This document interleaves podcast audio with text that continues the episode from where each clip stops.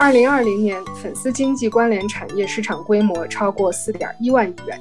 今天的小数据是四点一万亿。大家好，这里是小数据和弦，从小数字看大世界。我是小何，我是小璇。小何，我我对饭圈一直比较费解，以前以为就只是同好之间进行交流，没想到这个其实是一个非常复杂的组织。呃，但是我感觉你对饭圈了解的更早一些，是不是？那可不是，当年在韩流还比较火热的时候，我曾经在百度贴吧关注过一阵子的东方神起。不过那个时代没有微博，也没有热搜，偶像大多数都还活在粉丝的世界里面，对普通人的日常辐射比较少，算是圈地自萌吧。你有了解现在的我们看到这种有组织的饭圈主要是什么构成吗？从年龄上来看，主要还是九零后和零零后，其中零零后呢又超过了百分之七十。性别上是女生为主。二零二零年全国未成年互联网使用情况研究报告中说到，在青少年当中加入粉圈已经不是一个小众行为了，有百分之十左右的初中生和百分之十左右的高中生都会在网上进行粉丝应援，小学生呢要少一些，大概有百分之五。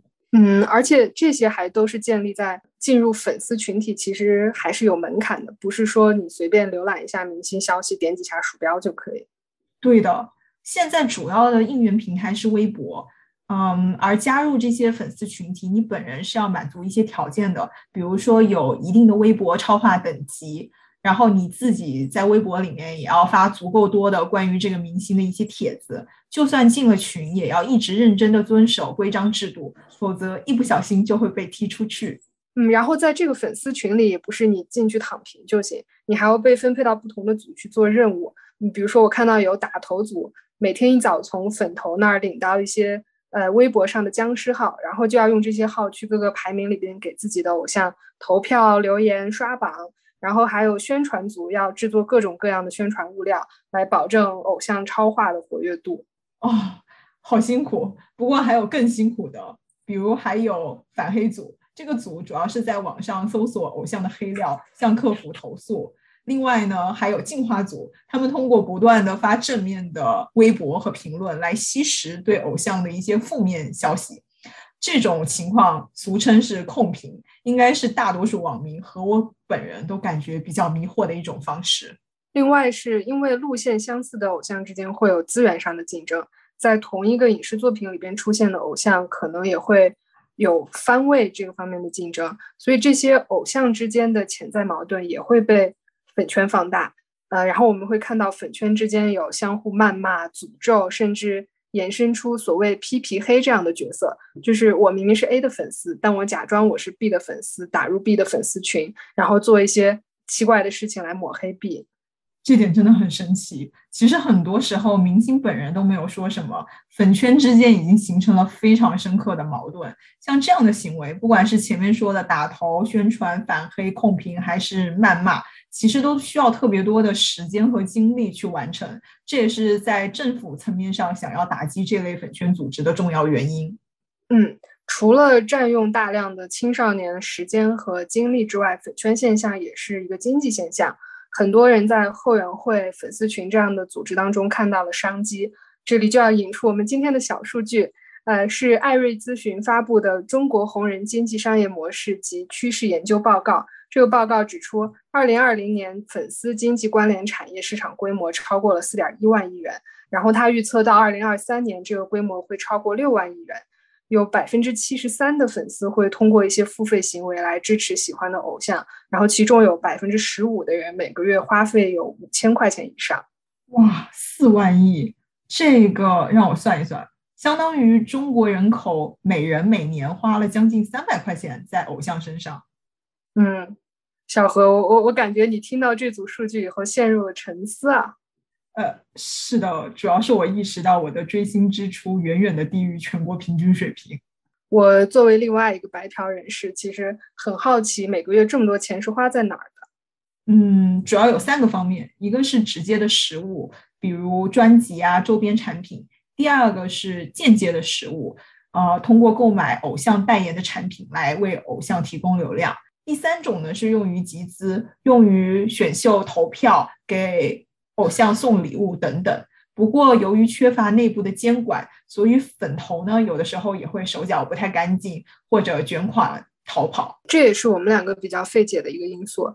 就是作为白嫖粉，我们感觉自己已经获得了很多乐趣，但是像加入粉丝群这种又要出钱又要出力，有时候还要被粉头怼的活动，为什么还会有那么多人愿意参加呢？一个好处可能是可以拿到一些低价门票，然后以后有见到偶像的机会。但是我们很好奇，还有没有更深层次的原因？是的，这简直像上班一样，还倒贴钱。不过心理学界对粉丝群体一直都有所研究，以前针对的主要是球迷组织，现在呢也开始包括更广义的粉丝群体，比如说乐迷啊、书迷啊，还有影迷。心理学家认为，粉丝的身份认同其实包括两个层面，一个是你认为自己是某某的粉丝。这个代表你的个人喜好、取向、审美，甚至是价值观，在英文里边叫做 fanship。另外一个是你认为自己属于某个粉丝团体，这就涉及到你如何定义自己与他人的连接。这个也有一个英文术语叫 fandom。对于所谓的追星族，甚至说是全人类来说，这两个层面的心理因素都不是今天才出现的。有意思的是。当下，在我们这样的环境里，它被放大、强化成了我们看到的粉圈现象。嗯，就第一个层面，fanship 来说啊，也就是我认为自己是某某的粉丝，这可能是因为你把生活中无法实现的期望投射到了一个偶像的身上。今天的网络和信息很发达，可以让这种需求得到最大的满足。比如说像微博还有 Instagram 这样的平台上。粉丝可以每天看到偶像在干什么，感觉偶像就生活在身边。这种便捷就造就了大量的粉丝，也为粉丝团体的形成提供了土壤。是的，感觉现在火爆全球的 BTS 就是这样一个很好的例子。他们通过频繁的社交媒体的更新，给自己的粉丝提供了足够的物料。至于粉圈 fandom。很多心理学家认为，加入粉丝群体是一种个人与社会进行连接的一种方式。它跟爱家乡可能没有太多的心理根源上的区别。美国有一个很有名的传播学学者叫 Henry Jenkins，他总结粉丝团体的特点主要包括以下几个：加入门的门槛低，你可以在群体中进行自由的创作，成员会认为自己的贡献是有价值的。另外，成员之间呢，也可以感觉互相真实的关心和连接。这几点总结下来，都是社会人非常需要的一些心理支持。你可以说粉圈的行为是畸形的，但是，嗯，它的存在可能真的是满足了很多大城市里边寂寞的年轻人，还有青春期挣扎在人际关系当中的少年人，呃，这些群体对于自我价值实现和认同的需求。这种情感呢，它还可以继续升华。比如说，有研究发现，球迷在什么时候是最团结的呢？那当然是在球队输球的时候。同理，我们也可以相对的理解，为什么肖战在二二七事件之后，他的粉丝会陷陷入一种让路人看起来很疯狂的状态。嗯，说到球队和球迷啊，好像男性在寻找偶像的时候，更多需要的是自我的投射，比如说他们喜欢厉害的球员，呃，特别是这种。